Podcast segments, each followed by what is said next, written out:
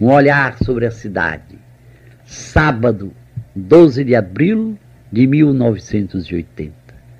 Meus queridos amigos, a fé, a verdadeira fé, é tímida e frágil. Nada é mais distante da fé do que a arrogância dos pseudos donos da verdade e monopolizadores do Espírito de Deus. A verdade é tão ampla, tão enorme, de tal modo ultrapassa nossas estreitezas e limitações, que só somos capazes de descobrir ângulos da verdade. A fé que se sente luz para ajudar a caminhar, para ajudar a subir e a descer. Ela não se sente um sol, mas um pequeno vagalume. Lutas, guerras, divisões, ódio para impor a fé são a própria antifé. Estamos apresentando uma meditação do Padre José sobre a fragmentação da fé.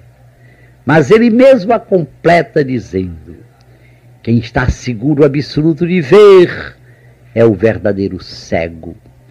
Quem está seguro de ter sóis na cabeça e sóis no coração é o verdadeiro cego. Quem pretende impor a fé e, em nome da fé, suscita divisões, suscita ódio, é o verdadeiro cego. Em casa do Pai, em nossa casa da eternidade, a fé não é mais necessária.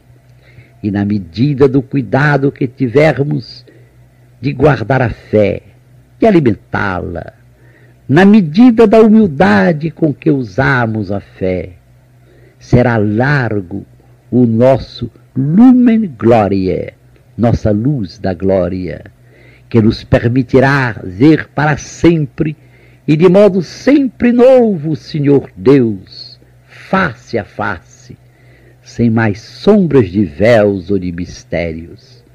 Até a próxima segunda-feira, às cinco para as sete, se Deus quiser.